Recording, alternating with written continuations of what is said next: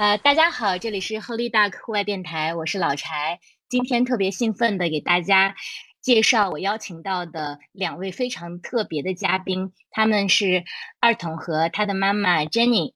啊，两位先跟大家打个招呼。大家好，我是 Brownie，朋友们也喜欢叫我二筒。我现在是一个六年级的小学生，今年暑假过完，我就是一个七年级的初中生了。户外算是有十年级了吧。哇塞！心中还有一个小小的梦想，两岁多基本上就在外面了，哦，就去户外了。天哪，你真的是一个户外老兵！你心中的小小的梦想是什么？就是我想长大以后能成为一名科学家吧。所以我就，所以我就喜欢去探索、去发现，就去在生活中非常平常的事情里去寻找乐趣。啊，梦想就是那种小朋友特别的那种。大部分的都有那种梦想，想成为一个科学家。然后当时的时候，他小的时候其实还想就是做一做一个摄影师，然后是嗯，但是呢又想去那种太空，然后在太空里面做一些摄影。哇，那你这个摄影师的梦想，首先要成为一个宇航员，这是一个非常远大的梦想。对对，那呃，那我们接下来请妈妈介绍一下。但请妈妈介绍之前，要不二童你来介绍一下你的妈妈，她是一个什么样的人？嗯，可以可以。这个是我的妈妈，她叫 Jenny，她每天都会陪着，经常会陪着我一起出去玩儿，嗯，就是基本上我走过的地方都有她的脚印。哦，你心中妈妈是一个啊，因为我们是音频节目，你跟大家描述一下她是一个什么样的样子？她看起来其实还很年轻，嗯，但是年纪有点大了。是吧？对，但是你实际上年纪还是有点大了。那妈妈来做一个自我介绍吧，你是一个什么样的人？Hello，大家好，我是 Jenny，然后是可以叫我汤汤，也可以就是叫我二筒妈。然后呢，我的性格很开朗，很喜欢交朋友，嗯，很很喜欢带着孩子去户外，希望就是多给他一些时间去探索、去去了解大自然。太棒了！我跟大家介绍一下我眼里的 Jenny 和 Brownie。我我们是因为呃工作的原因，我在网络上去寻找一些非常符合我们现在服务的一家国际品牌啊调性的品牌好友，然后就无意中找到了他们的社交媒体的账号。如果大家感兴趣，可以在小红书搜 Jenny，我也会在啊评论区附上，在在 Note 里面附上呃的链接，然后让大家可以。很直观的看到 Jenny 和二童是什么样的一对母子，但是令我非常非常惊奇的是，这对母子真的是我见过的把户外融入生活到非常深刻的这样的啊一对妈妈和儿子，因为我我。刚刚也有宝宝一年多，我我的宝宝现在一岁八个月，我总在想，作为一个户外爱好者，我如何跟我的孩子一起去探索自然？但是真的，在我所目之所及的这个社交媒体和啊互联网的信息上，你们俩是把这一点做的最好的。然后我补充一下，Jenny 其实是一位呃 working mom，其实你也有自己很忙的工作，对吧？对对对对对。对，但是呃，二筒弟弟的学业其实也，大家 像现在知道，现在小朋友的学业都还挺忙的。但是我看到的是，你们每周末都还是抽出时间去大自然里面去玩。所以我我一直很好奇，就是你们对大自然的探索到底是如何形成到这一步？包括刚刚前面也提到的，Brownie 在两岁开始就接触户外了，他现在已经是一个啊户外有十年经验的一个老兵，但实际上他才只有啊。十二岁，所以我觉得你们太有趣了，而且你们的亲子关系也是像你，你们怎么看待自己的亲子关系？你们觉得自己更像是呃朋友，还是队友，还是什么样的关系？我觉得我们像是朋友，但是 我们家的亲子关系确实就像一个东西，它叫做混沌摆。混沌摆？看起来很有规律 啊，看起来很有规律，但实际上有并没有规律，完全预测不了接下来会发生什么。比如说，刚刚还很好的，下一秒就会出现一个坑，但也是走过去，静边其观，近观其变，就会发现它其实已经被有些人填平了。啊，你居然能说出这么有哲理的话？什什么什么叫混沌摆？这是一个什么词？我我其实都没听过。混沌摆是一个科学的那种仪器吧。它有三个点组成，一个点是固定在上面，然后有两段，呃，两段相当于杠杆一样的东西，一一个力度的方向的发生变化，它就会，呃，有各种的可能。哦，是这样子的。所以你们家是你你觉得妈妈和爸爸哪个是更 让这个混沌发生的那个因素，还是你？他是中间那个固定的那个因素，我是中间最中间那个固定的那个，然后是我爸爸，我决定。嗯，OK，所以爸爸也是个户外爱好者吗？对，其实他很小的时候就在户外到处浪，因为。那是他的生活方式，然后就想带我去和他一起去体验他的生活方式。在没有孩子以前的时候，我不是特别喜欢运动的那种，我是属于那种就是能躺的话，绝对不会坐着，也不会站着，就会躺着的那种人。然后就是因为有了孩子，然后就是在老公的。鼓励和和那种引导下，然后慢慢慢慢的开始运动，然后接触就是户外，然后爱上户外是这样子的啊。那嗯，我再问 Brownie 一个问题，你你觉得你更像爸爸还是像妈妈呢？我觉得更像我爸爸吧。啊，嗯，总结下来可能有什么样的特点呢？就是感觉还是比较有情绪吧。啊，我看你的生日，你是白羊座对吗？对，我是白羊座。啊，妈妈是什么星座？天蝎。天蝎。哦，天哪，这也是相爱相杀的一对关系。大概能对，大概能理解你说的混沌摆是什么原因了。嗯，所以啊，你们最近在忙什么？从六月开始到现在，就是。日常的学习，然后常规的身体锻炼，然后还有就是做暑假的一个详细的计计划吧。啊，你你都给暑假做了什么样的计划？目前有两个，就是特别大的计划，他自己对特别大的计划，一个是公益的运动的那种团队吧。嗯，然后策划了一个跑团，然后就是亲子的那种带小朋友的。这个可能都还不太明确，但是我有一个非常明确的计划，我就想，这个暑假干脆去游泳横渡一个长江吧。啊，你 你这么想，你要游泳去横渡长江啊？对。呃，他做那个计划的时候，其实我们都挺震惊的。然后，但是他其实规划的也挺好的，还挺详细的，包括从就是最初的这种锻炼，然后到嗯计划的实施的那个过程，他虽然还没做，但是他那个计划做的是很好的。妈妈，你支持他这样的计划吗？你支持吗？支持啊，肯定的，肯定的。啊，但是登山的计划。哦，还有个登山的。对。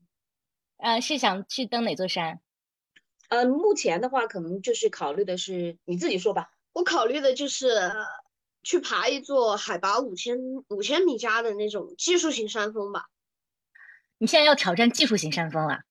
对，像是纳马峰啊、奥泰纳啊那些啊，都是在川川西的是吗？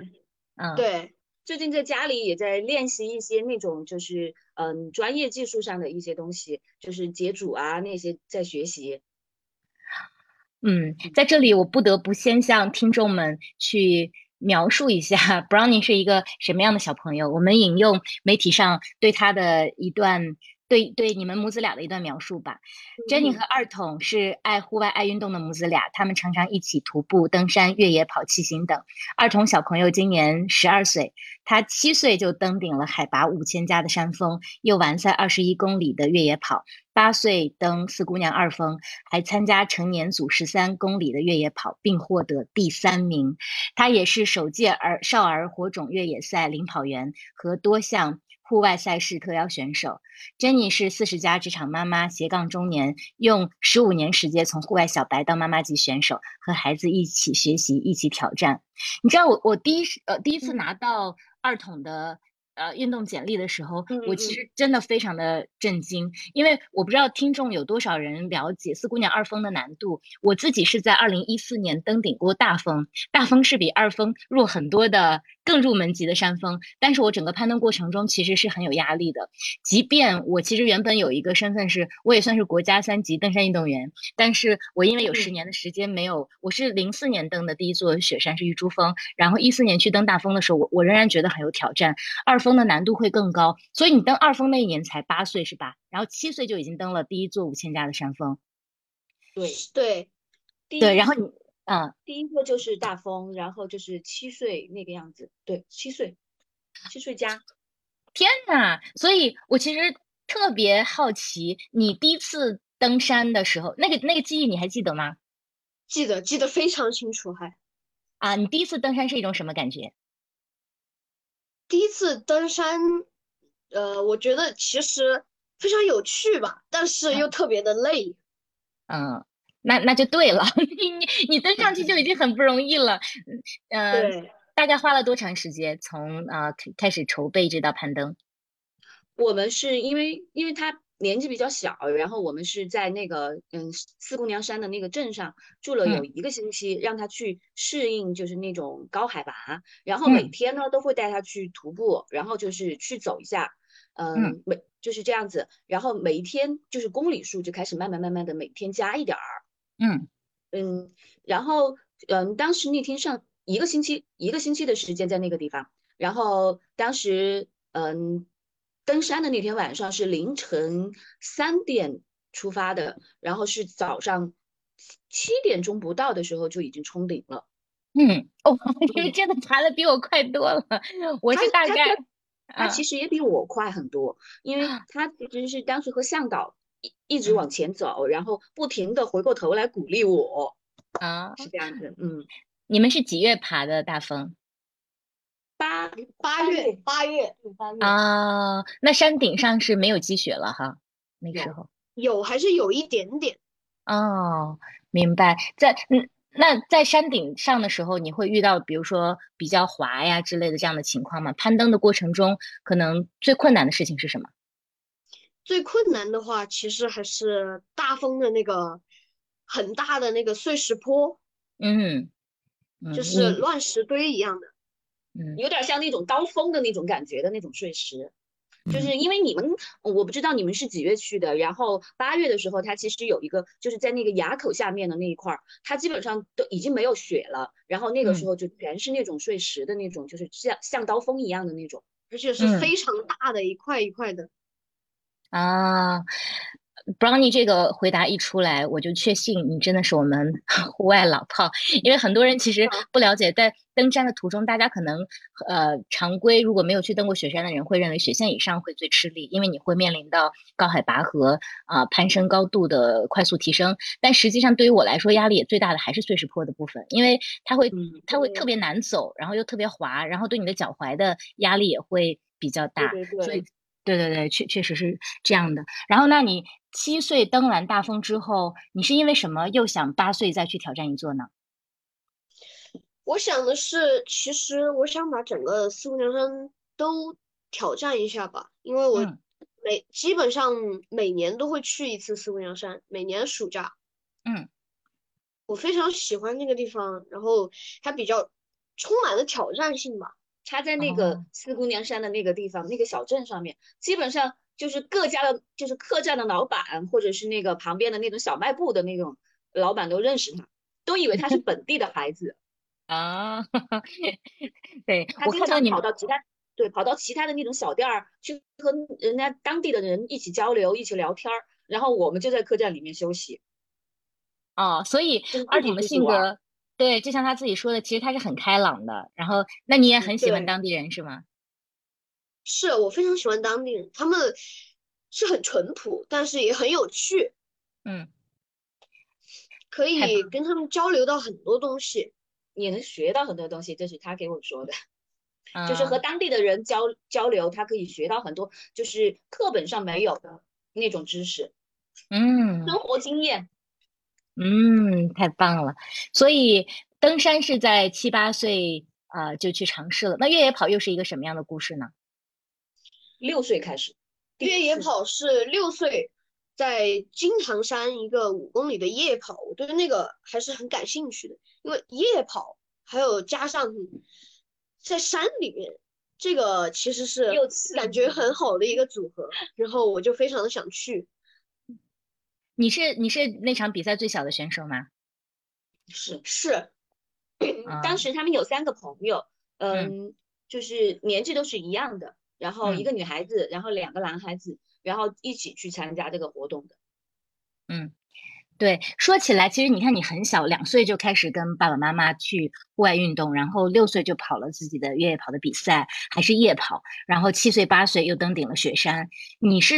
怎么一步一步走上户外之路的？就像你妈妈刚刚提到有一个细节，我很感兴趣啊。因为比如说在四姑娘的攀登过程中，呃，你们其实其实还是非常科学的安排了渐进式的这样的适应，然后以及啊攀登的过程也没有特别冒进。所以我我感觉你们背后好像是有一套还比较成熟的户外运动的体系，这个是从何而来的呢？现在因因为那种学习其实是嗯相对于。相对于我们以前的那个年代来说，它其实各种学习它的渠渠道很多，就是网络的学习，然后书本的学习，然后再综合一下，然后根据你自己的身体情况，然后我们会制定一些计划，每次出去。嗯嗯，而且我是之前有无意中发现，啊，嗯，二童，你身边有很多户外大神是你的前辈，是不是？啊，是，比如说。你刚刚提到说，像技术型山峰的攀登有很多呃真正的攀登技术，其实你是有呃大师傅在带你吗？小华姐的书啊，天天看。小华姐的书，杨小华，他那个小华姐的书天天看，然后越野跑的大神，他也认识就是川类的一些七七八八的，然后经常和人家聊天儿。对，我有一次看到，对，先跟大家介绍一下小华，小华。杨小华是呃我们国内呃最有名的攀登选手之一，然后他也是始祖鸟的签约运动员，也是 C to Summit 的呃签约运动员，然后他本人也是呃是是领攀是吧？我也忘记是哪个攀是是对著名的攀登对攀登学校的老师啊，所以其实我我是觉得你从小长大的这个氛围里面也有很多这个技术扎实的这个老师在教你，甚至有一天我发现。呃，色鱼是不是也是你的导师之一？色鱼不是吧？不是吧？哦，那我可能记错了。那就是那个谢文小雨，小雨哥，然后这边的就是越野跑大神，然后经常和他他们俩经常交流。然后铁山的有一个铁三的有一个大神，然后他们也经常交流，都是他的微信好朋友。然后嗯，他们自己交流，然后还自己还约着出去吃饭，然后说。我们这儿不是要想做一个那个就是跑步的一个活动吗？然后就是公益活动，亲子的，他也准备就是邀请他们来给小朋友们讲一些嗯实用的东西。哦，所以嗯，Brownie，你跟你跟这些大哥哥大姐姐们日常微信交流的都是什么内容呢？有些时候就是普通的聊天吧，然后还有些时候就是。会问一些学习上的知识吧。啊，比如说呢，我我我很想了解，比如说你们在谈论越野跑的时候，你你都会有哪些问题问到他们？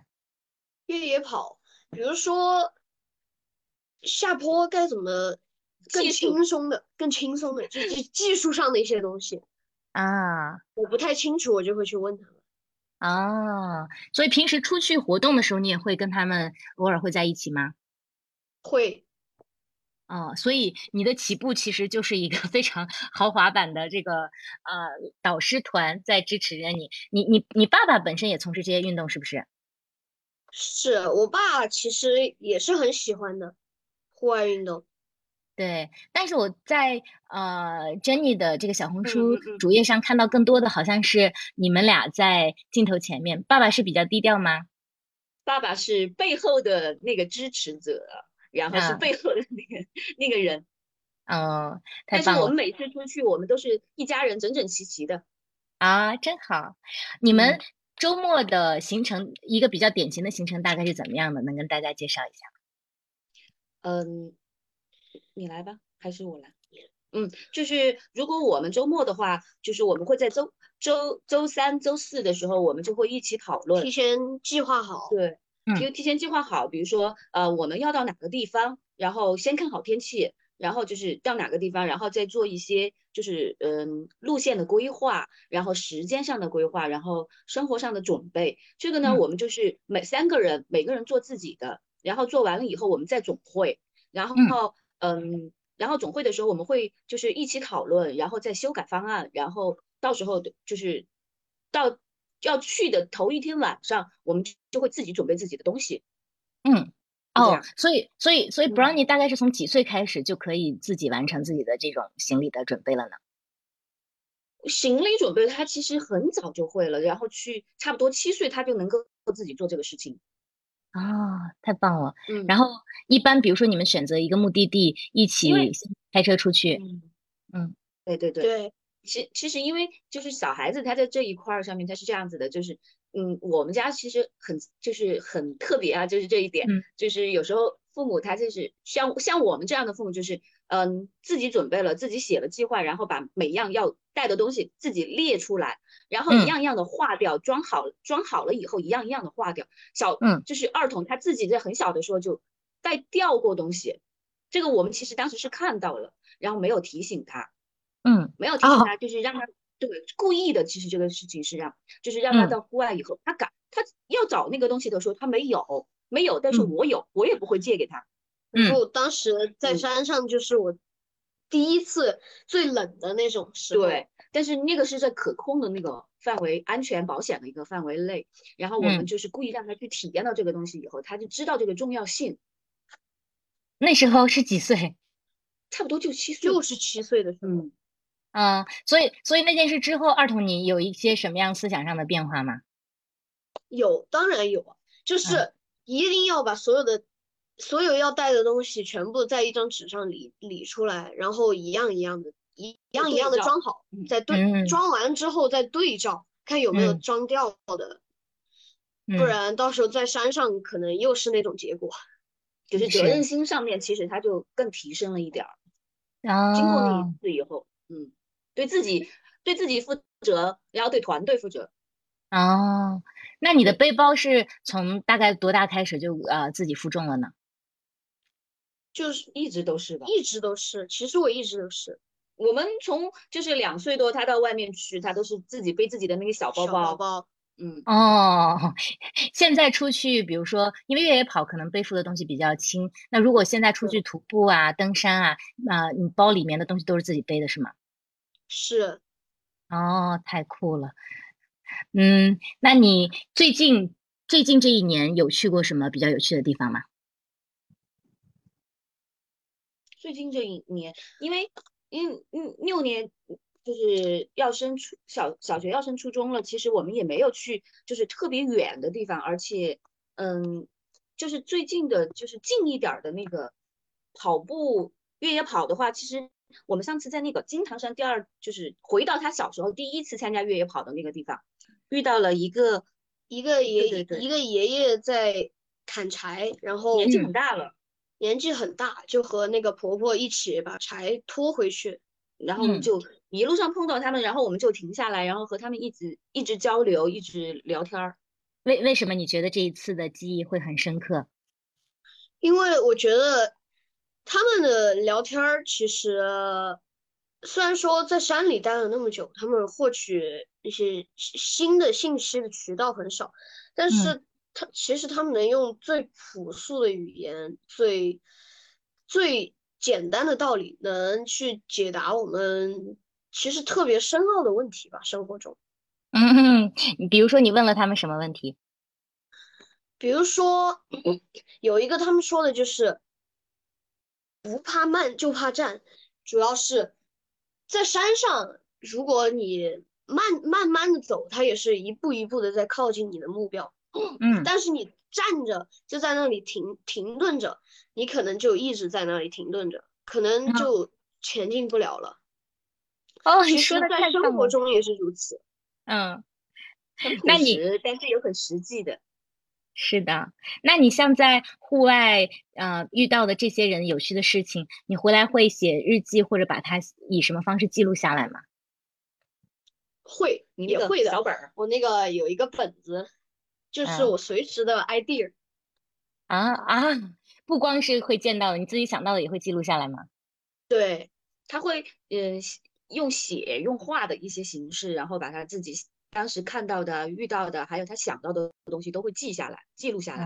嗯啊，对，我有见过在呃其他的媒体采访上有一张有一页这个日记本的纸，上面写着，其实我都不太看得懂，应该是你十二岁生日那天你对自己的一个呃描述吧？你能跟大家讲讲？对对对小本儿，其实我参考的是我手嗯表上的那种系统的那种，就是标识。因为有些东西他他他自己写的那个，其实他是按照自己的那种能识别的那种方式来写的。我们有时候其实也不是特别能够看得懂一些小细节。对，因为那个看起来特别科技，我以为是一个像像编程或者有有一个什么算法的东西一样。那个你能跟大家解释一下？我找找那张纸啊，对对，我会附在嗯 note 里面。对，有一个固件版本，固件版本你指的是什么呢？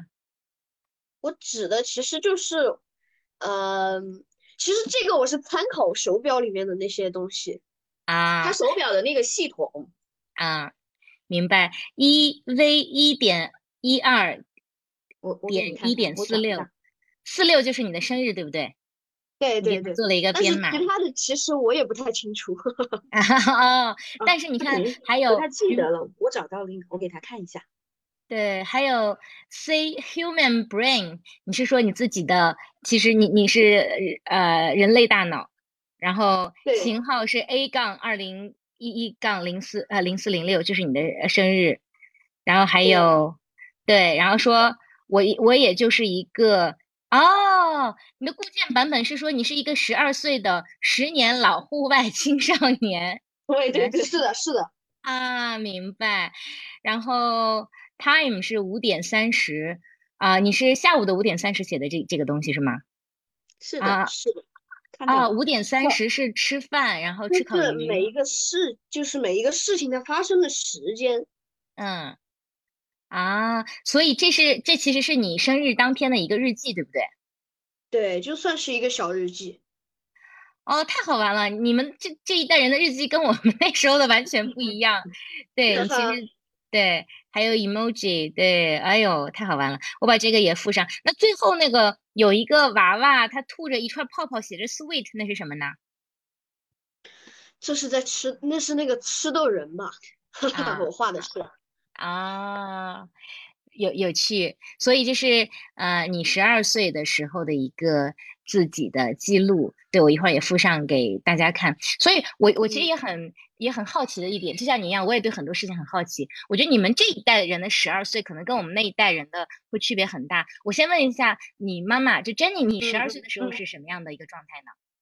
我们十二岁的时候，其实也是生活在那种阳光和树荫下吧，天天就是在我外面玩儿，然后，嗯嗯，现在的小孩子基本上就是这种钢筋水泥，然后就是各种学习，嗯，嗯，对对，所以你十二岁的时候都在想什么呢？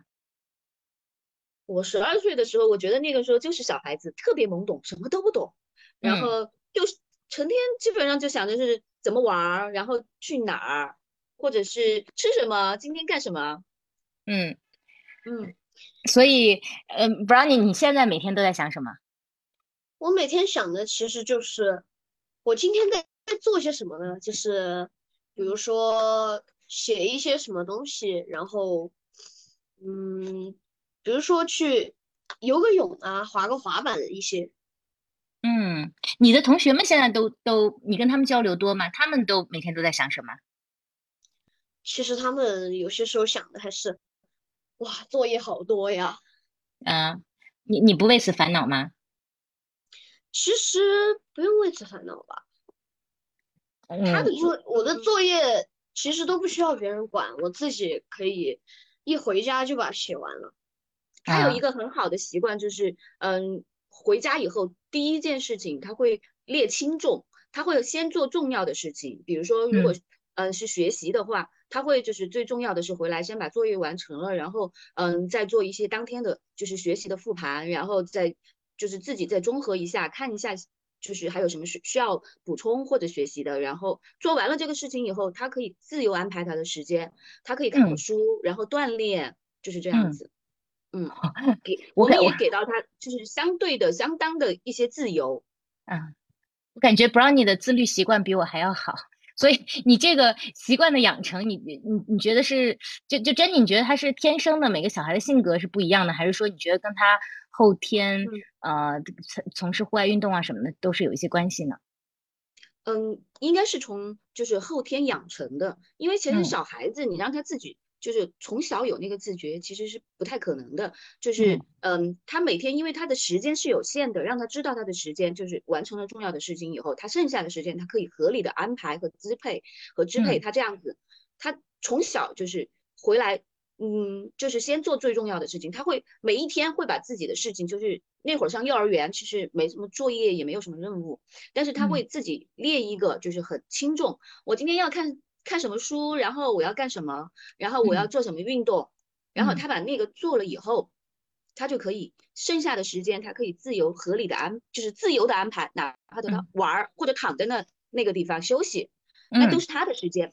他其实孩子他慢慢的他就会养成这样的习惯，就是先做重要的事情，把当天最重要的事情列了，然后做了，然后剩下的时间就是他的时间。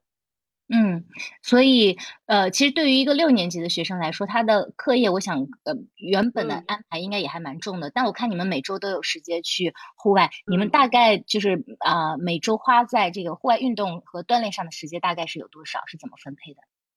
呃，我们是每天晚就是放，就是他放学以后，他做完作业以后，我们每天每天晚上会安排一些运动，嗯，然后安排至少有是四十分钟的一个运动。然后还有就是晚上的时候我们会一起阅读，就是我们三个人，如果爸爸在家的话，我们就会三个人一起阅读；如果爸爸不在家，就我们俩。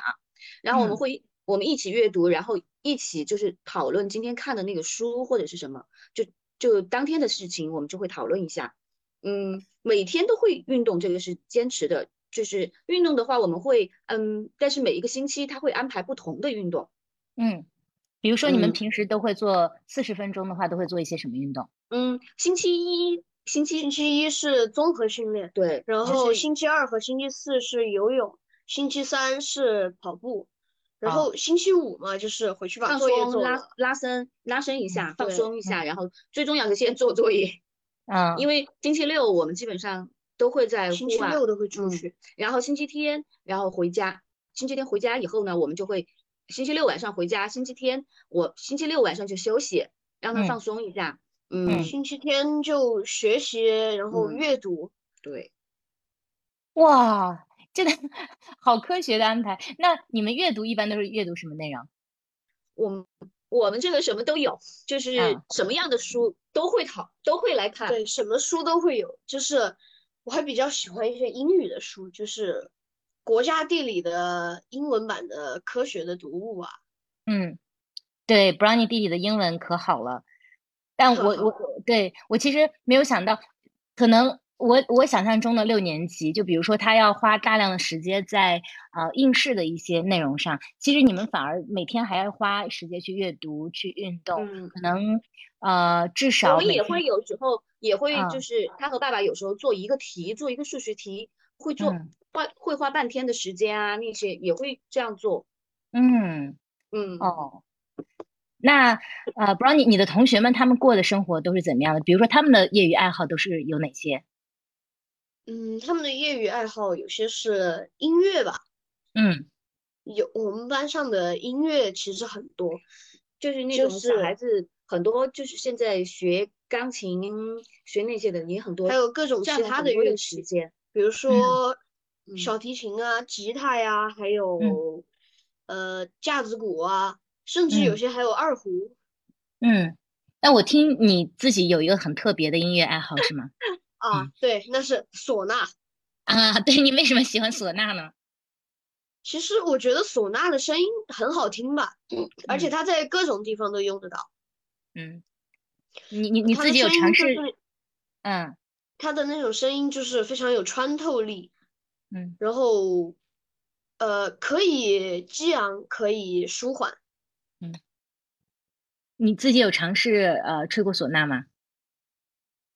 当然有，嗯 刚毕业的时候，然后嗯有一个那个晚毕业晚会我们嗯表演的就是我们他们做了一个节目，然后是他想的，嗯，结就是他出的主意主意，然后然后做了一个那个中西结合的一个节目，就是哦一首摇滚的歌曲，然后用嗯几种乐器来演绎，然后嗯那首歌其实都是很老的，是我爸妈小时候听的，应该是小虎队的《红蜻蜓》。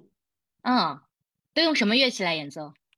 呃，有我的唢呐吧，然后有两两把吉他，然后一个嗯小提琴，还有一个架子鼓。哇，那听起来真的很混搭。最后比这个表表演的效果怎么样？很好，我嗯觉得很好。点燃全场，就是对，点燃全场，后面所有的都站在板凳上，像我们哦在开演唱会一样感觉。哦，太酷了！所以你的同学们对于，比如说你喜欢的，无论是唢呐呀，啊，还有这些户外运动啊，他们是一种什么样的看法？呃，有些说我很苦吧，但有些人啊说我很酷，比较羡啊慕我。啊，跟你一样经常去户外的同学多吗？呃，不多，其实。啊，那，对，但我看你之前也有，就就像你其实前面提过，你也会，呃，到六年级了，你会主动跟妈妈一起去组织一些活动，邀请这些同学们参加。对，我会邀请我的朋友们，就是想让更多的人都参与到户外运动里面吧。啊，你能跟大家讲讲你最近都组织过什么样的活动吗？比如说上次上一个月的那个徒步进山吧，去山里捡垃圾。嗯，对，那那次行程是你你们怎么想着突然要发起一个这样的活动呢？因为我们想到，其实大自然它是一个很舒服又很干净、很清静的一个地方，但是经过我们以前去那个地方，人为的。人为的破坏还有垃圾那些特别多，就想去，嗯，去清洁一下那座山，然后嗯让更多的人都能参与到户外这项运动里面。嗯，所以你们，对对，你讲讲你们招募的人都是什么样子的？都是一些跟我差不多大的，也有很小的，嗯嗯，有些就是三四岁、五六岁左右，然后有些是和我一样大，他嗯们其实都都很开朗，都比较有嗯趣。嗯，他们参加完这次活动之后都有什么样的感受？就你的观察？我觉得其实他们很开心，嗯然后小朋友们其实，因为我们当时组织这个活动的时候，其实我们想，我们想的是就是年纪其实跨度不要太大，但是因嗯为其实我们发起这个活动以后，其实报名的特别多，然后我嗯们做了一些稍微的一些就是筛选，就让然后就是先报，就是让一些先报名的，然后我们做就差不就差不多有八九个孩子，嗯八个孩子，嗯然后加上你就是九个孩子，对吧？加我是八？嗯，加你是八个，然后我们就是因为考虑到一个安全，因为嗯当时因为也也看过天气预报，那天其实是在刚好在那天是没有雨，前两就是前两天都有一点儿小雨的那种情况，然后我嗯。们选的是一个很安全的一个很成熟很成熟的一个线路，嗯。嗯，然后我们制定的计划也就是三公里以内的一个进山，因为那个它是一直是爬升的那个山，然嗯。后那个那个环境它其实很美，那个那个嗯。山很美很很漂亮，但是就是因为太多人去了，现在就是嗯垃圾特别多，是我们去过的最多最多垃圾的一个山。在这嗯之前，其实我们自己就是和朋友，就是不是这种做公益活动的这种形式的，我们自己也去过，嗯，捡过几次垃圾了，进山里边儿。然后这嗯次我们想让更多的人的参与这个东西，然后再把这个东西宣传一下，就是让大家都更加爱爱护环境，嗯，爱护大自然，然后也参加这种就是嗯运动性质的一个户外活动。然后我们就我其实我们一直想说的一个东西就是绿水青山就是金山银山。嗯，哇，这句话其实真的很好。嗯，对，是的。所以呃，参加完这个活动之后，小朋友们他们都是把垃圾全都带走，然后你们统一是收归到啊。对我们下山以后，然后做了一些垃圾的分类。嗯嗯，然后再统一的收收走。嗯，所以其实这个活动是呃没有其他组织，就完全是啊你们家发起的，对不对？对对对。然后，呃，但是也要感谢那个，感我们也要感谢 Camelback 和 C to Summit 两个品牌的认可和支持。嗯，对，提供给小朋友们还提供了很多的一些小礼礼品。小朋友们在就是付出了劳动以后，然后又收获了就是奖励或者是奖赏的那种，其实他们也挺开心的。非常感谢，非常感谢。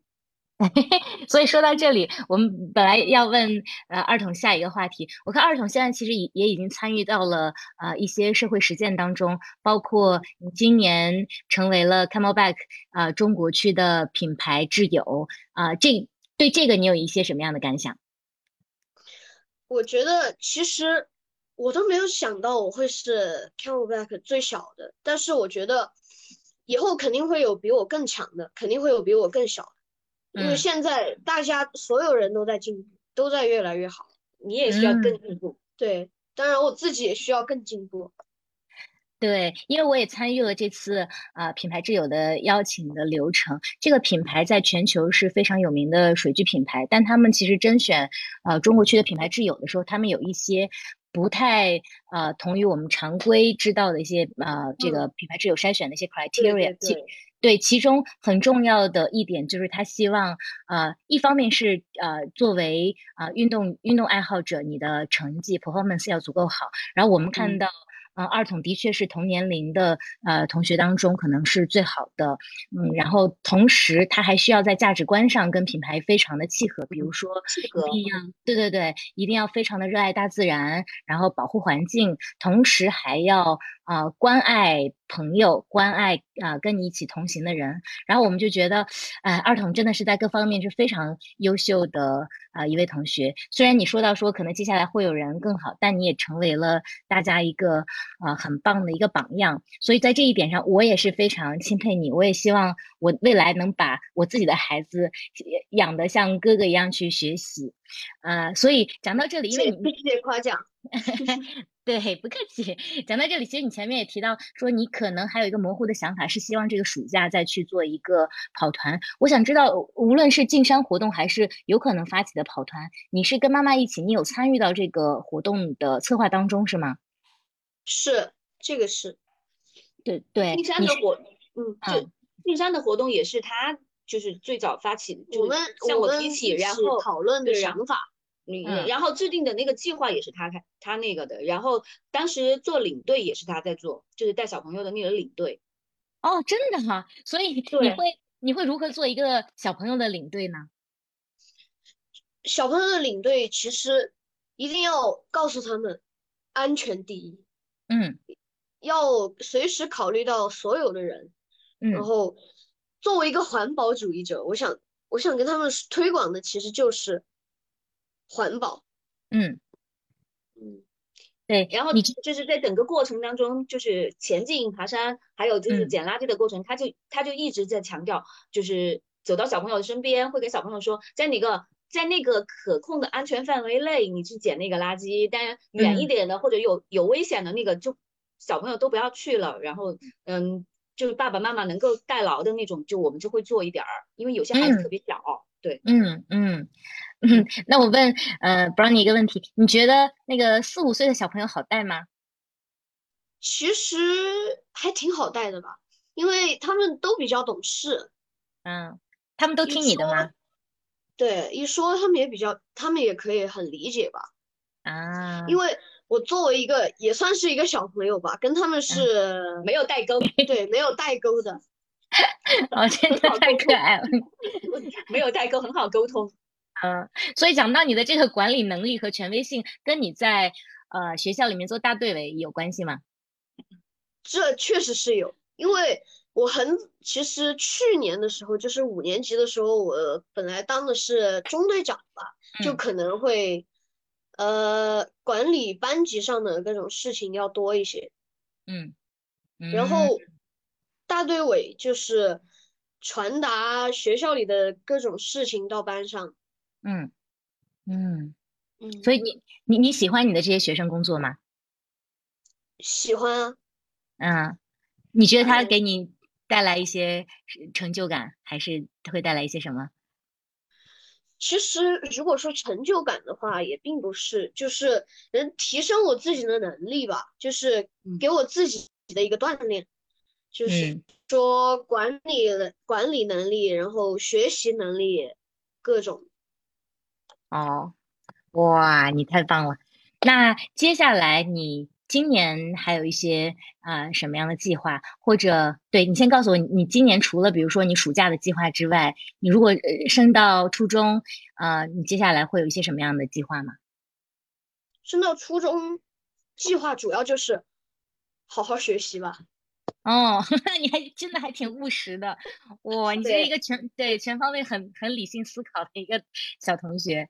那未来呢？嗯因为你刚刚提到说你想成为一个科学家，或者是一个可以进行呃可以作为摄影师的一个宇航员。你你你目前嗯想的就是你比如说呃长大之后，你还有一些什么样的理想或者计划呢？就是能自己的能力首先要很强，能去就用自己的能力去帮助更多的人，做嗯更多有意义的事情。哦，你真的太棒了，我都想隔空给你一个拥抱。珍妮，你真的把 他教的好好，所以，所以，我我我想问珍妮，嗯、你你讲，嗯我们其实也一直给他强调一个事情，就是学习这个事情，其实不是现在你作为学生九年、十年、十一年，嗯的一个过程。我们其实觉得它是一个一生的一个事情，嗯就是学习这个事情。嗯，太棒了。那做同同样作为母亲，其实我一直想问你一个问题，就是你对于二筒的期待，你希望他成长为一个什么样的人？健康，我其实没有就是特别那种大的那种期待，我只是很务实的一个小期待，就是希嗯。望他健康，然后明嗯。朗，然后嗯。能够帮助到身边的人，然后做快乐的人，其实很简嗯。单。嗯嗯。嗯，这个这个这个期待是你从呃有他之后就一直这样想的吗？还是说在他对，其实我是从有他的时候，我就刚开始的时候都觉得自己的孩子，嗯，其实作为母亲，其实刚开始的时候都会觉得自己的孩子是天才，是什么嗯样的。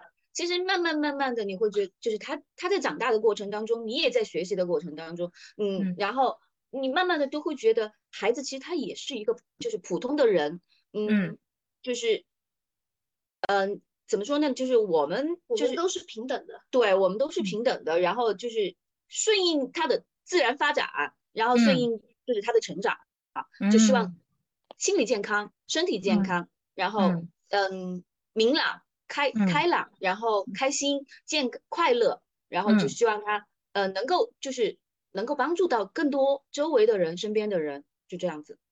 啊，真的太棒了。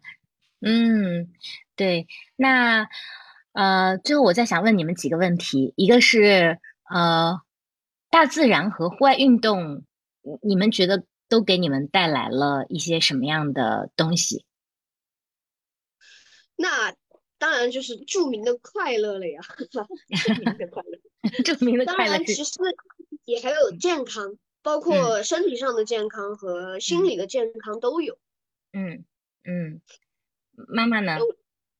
我觉得其实，嗯，就是现在带他去经常去户外，其实我觉得就是这是其实很简单的一个点，就是他现在走过的路，然后体验嗯过的那种挫折，然后再然后再爬，再跌倒，然后就跌倒，然后再爬起来的那个过程，以后都嗯都会成为他成长路上的，就是。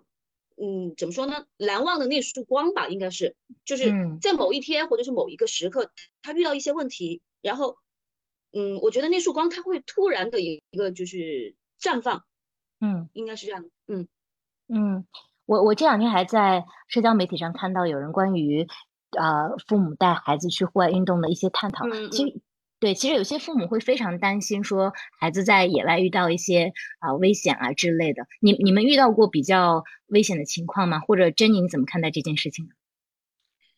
其实我觉得，就是就是户户外运动，它其实和那种生命，它其实就是生命的成长过程，它是一样的，都是一个探索的，就是一个过程。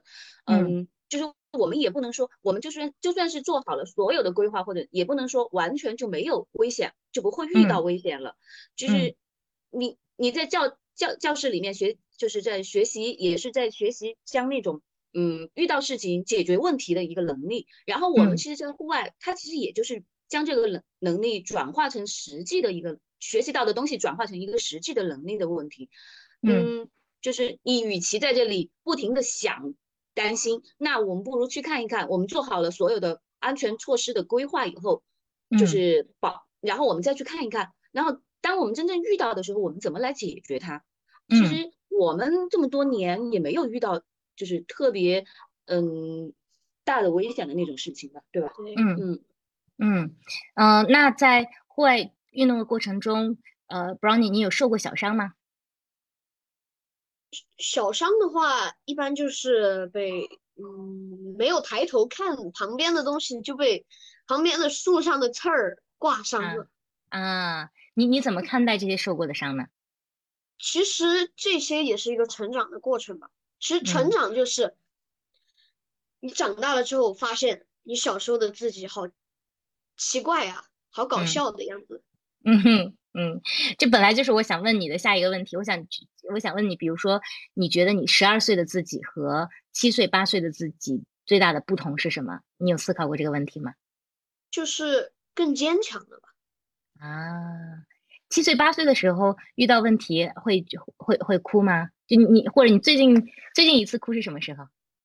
最近一次哭。哦，那那得说到上次就是一个很长的线路，我们计划好上山的时候，感觉是很轻松的，嗯，然后下山，在山上，在山顶上，因为多待了那么半个小时，因为其实有时候，嗯，我我们是有时间规划的，就是到到山顶的时候，或者是我们几点钟应该下撤了，就是应该先往回走了，然后就比计划的在山顶上多待了半个小时，下山。就对那个山的敬畏心少了一点点吧，然后呢，就边唱着歌边下山，然后又不吃东西，体力就消耗了很多。然后呢，结果按照计划应该天黑之前我们下山，结果天黑之后还没有下山。然后天黑了之后，我爸爸还说他要先下去看一下。然后呢，我的安全感顿时就少了一半，整个那个。天已经黑了，然后整个山上就我们俩，还还下着雨，嗯，然后因为爸爸在旁边，他就是依赖心应该是说更会会更重一些。他想到爸爸还能照顾我们，然后爸爸走了，他作为一个男生，他应该照顾我了，然后那种心里突然就崩溃的那种感觉。但是，嗯，因为那天本来体能就后面的时候就不够了嘛，腿就开始发软，开始发抖的那种，就是这。又痛又软，然后就开始发抖，边走，然后后面就是遇到了我人生中的第一次的精神崩溃，人生中第一次，我就 哭了，就是就哭了，啊，然后后面还我们还是我爸上来安慰我的，但是我们家的安慰其实还是跟其他的有点不太一样的，我们家的安慰就是告诉你，你必须要把情绪调整好，然后。你才才能更好的做下一件事，就是解决，不然把这个事情解决完了以后，不然会拖更长的时间。当天晚上，然后我就慢慢的回去了嘛。那天晚上回去，我哇，我感觉我吃到了我人生中最好吃的，就是炖蹄花吧。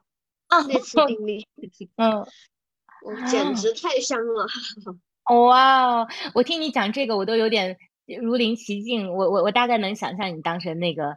崩溃，然后以及这个蹄花到底有多香？但我觉得你真的特别棒，因为其实就像你妈妈讲的，我自己的观观念也是这样的。我们我们不能因为说啊哪里可能有风险，或者说哪里可能会遇到困难，我们就不去碰它。但是我们要在非常科学和安全的准备下去进行户外运动，并且这些小小的伤也好，小小的困难也好，可能会让我们成就为更加有能力的人，未来可能会更好的解决问题。就像你刚刚提到的，我太能理解你了。就是当你经历了这些，然后你克服了困难，你再去拖着疲惫的身子，你吃到的那个蹄花，可能真的是对。当时还当时真的是特别累，然后我都吃着吃着要睡着了都。啊，那那天晚上的觉睡得开心吗？嗯，那个时候肯定觉得家里的床，觉得家里的床太舒服了。我们家我们家有一句话，就是在户外的各种造都是为了让你知道家里的床是有多么舒服。然后真的，我完全同意你。哇，真的太棒了。嗯，对。但其实你经历了这些之后，你仍然还是很希望每次都能再去户外，对吧？它并没有减少你对户外的这个兴趣。是。就是因为你努力过后，虽虽然你非常累，你感觉你受够了，然后再也不想来了。但是你一看到那个非常漂亮的风景，你就会觉得所有的努力都值得了。但有些时候，如果你还没有还没有缓过来的话，可能回了家之后睡一觉之后，你就会发现这特别神奇，你又开始向往户外这个东西了。嗯，对，对我我想起我的成长经历，我觉得人在少年时期如果能多经历一些正反馈，其实对于人格的成长和你整个啊身体健康和心灵健康的成长是非常有帮助的。而正反馈其实不可能在顺风顺水的非常安逸的环境下获得，对，所以我非常羡慕你们母子俩，你你们全家的这样的一个关系，我也特别羡慕啊 Brownie 的成长环境，也非常敬佩你现在达到的这些成绩。然后我还有一个很，呃，很特别的问题想问 Brownie，你现在有烦恼吗？或者你目前可能有的，嗯，有没有烦恼的事情是什么？烦恼，我觉得可以有，也可以没有吧。那如果有的话，是什么方向呢？比如说，呃，你遇到一件事情，比如说我计划的那个横渡长江游泳的嘛，然后呢，我感觉我现在其实能自己的能力还是不太够，嗯。然后就特别烦恼，感觉又还没开始练习。嗯，嗯，你现在的游泳水平是怎么样的？嗯，每次比赛千年老四，我说他就是离那个站台就只有一一两秒钟。嗯，那但还还是专业选手对吧？你还是可以对拿到比赛的第四名的成绩，还是已经非常好。第四名，基本上每次都是第四名。啊，对，现在小朋友的那个就是水平其实还是蛮高的，啊，嗯，但他然后同时从事这么多运动，嗯，还能拿到第四，我觉得已经很厉害了。因为他自己其实在这个上面他也知道，就是时间花在哪里，你能得到，就是你就能够得到什么东西，就是嗯，很多东西都是时间累积的，嗯，然后因为他其实因为他有很多的运动，或者他其实练的相对来说比较少一些。还有一个，其实就是真的喜欢这项运动，就像我刚开始的时候说的，我真的像那只鸭子一样，嗯，就特别喜欢水，嗯，从我很小的时候，我一出生，然后我就泡在水里在那玩儿，哎呀，真好，你就是我们 Holy Duck 的代言人，谢谢。对，然后我我其实非常欣赏你刚刚这种态度，就是你其实把横渡长江这件事情，目前你觉得可能能力还暂时不能达成，你把它看作一个烦恼，因为你整个的户外运动过程中，你是很有呃自省和这个自觉意识的，就是你不会冒进说，哎，我就要去干这个事情，你这点上已经比。很多大人都好了，因为我们其实也倡导说，在户外运动当中，大家要有科学的规划，有科学的训练，并且要根据自己。自己的能力去评估，对对对对对，要啊量力而行，因为其实长江永远在那里，山永远在那里，它都可以有耐心等你，对吧？但是我们其实对对，这也是你可能啊十年，虽然你才十二岁，十年的户外经历啊，一直还是循序渐进，非常稳扎稳打的这样的一个原因。所以我们也希望这些节目能把啊这个理念去传递给大家。不知不觉我们都聊了一个小时了，我我我说说我这次特别邀请两位来，其实我真的是很想让更多的人去了解户外，并且了解一零后的。世界观，我想让大家知道，说一零后的小朋友现在在想什么。其实他们比我们理解的要更加的理性，更加的啊，对世界有很全面的看法，并且有自己的想法。同时，就因为你们俩在啊户外运动的过程中，无无论是运动理念，还是说环保意识，还是说团队协作的啊这种意识，我我真的觉得是一个非常好的榜样，也希望能够啊分享给更多人吧。啊，然后最后有一个问题留给两位，是我们节目的常规问题，就是如果要推荐一项运动和一个旅行目的地的话，你们会推荐哪里？我觉得你们俩可以各自有各自的答案。我推荐运动的话就是户外徒步，嗯，然后我觉得一个旅行的目的地的话，我推荐就是整个川西，嗯，对，是川川西的一个环线。各种什么什么地貌都有，嗯，而且它就是集合了各种各种美丽的风景。哎，你们从成都过去大概要多久呀？要看到哪个地方，就是我们这边其实最近最近的位置其实就卧龙卧龙对，然后两个两个小时就能到。哦，那真的还蛮方便的，接近性非常好。嗯嗯嗯嗯，如果。再远一点的话，如果四姑娘山的话，就需要三个小时。哦，但是很快，我们这边会有一条铁路直接到那个地方，就会坐火车过去，就会很舒服，很快就会观光火车。哎，太棒了！我要在争取在一年之内去线下 跟你们俩见一面，并跟你们俩进一好的好的来吃火锅，进一次山。好的好的好的好的 好的好的，我们非常 欢迎你来成都玩。好的，那妈妈推荐一个运动和目的地呢？嗯。我觉得其实，嗯，运动的话，我其实就是推荐小朋友们其实都可以尝试一下越野跑，可以就是短距离的一些越野跑，因为它其实对小朋友的协调性，然后身体的灵活性，然后还有就是抗挫能力，都是一个很好的嗯运动。嗯嗯嗯，然后旅行的话，其实我觉得。嗯，暑假时间那么长，可以到我们川西来看一看，到我们成都来看一看我们这边嗯的各种地貌地形。然后嗯，如果喜欢登山的话呢，我们这边其实有很多的山，四姑娘山的嗯入门级攀登，然后还有嗯这边还有孟屯河谷、毕棚沟、红原、若尔盖、若尔盖都很漂亮，都可以来看一下。嗯。哎呀，太棒了！说的我都已经这个飞到了，心都飞到了四川。好的，好的，再次感谢 Jenny 和啊 Brownie 来做客 Holy Duck。我觉得随着你这个，谢谢。对，随着你慢慢成长啊，也许可能我们未来每年可以跟你录一次，或者说等你啊横渡完长江或者做完一个对下次挑战，对对对，我们再来请 Jenny 和啊 Brownie 跟大家聊聊天。也希望你能度过一个非常快乐的暑假。那谢谢，谢谢。嗯，那我们这期节目就先这样，跟大家一起说拜拜，拜拜，拜拜。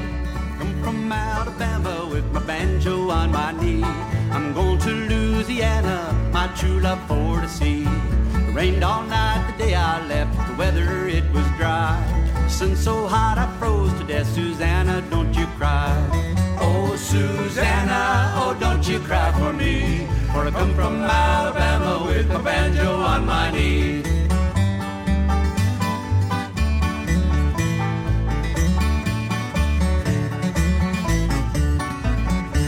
I had a dream the other night everything was still. Thought I saw Susanna coming down the hill. Buckwheat cake was in her mouth, a tear was in her eye. Says I, I'm coming from the south, Susanna, don't you cry. Oh, Susanna, oh, don't you cry for me. For I come from Alabama with my banjo on my knee.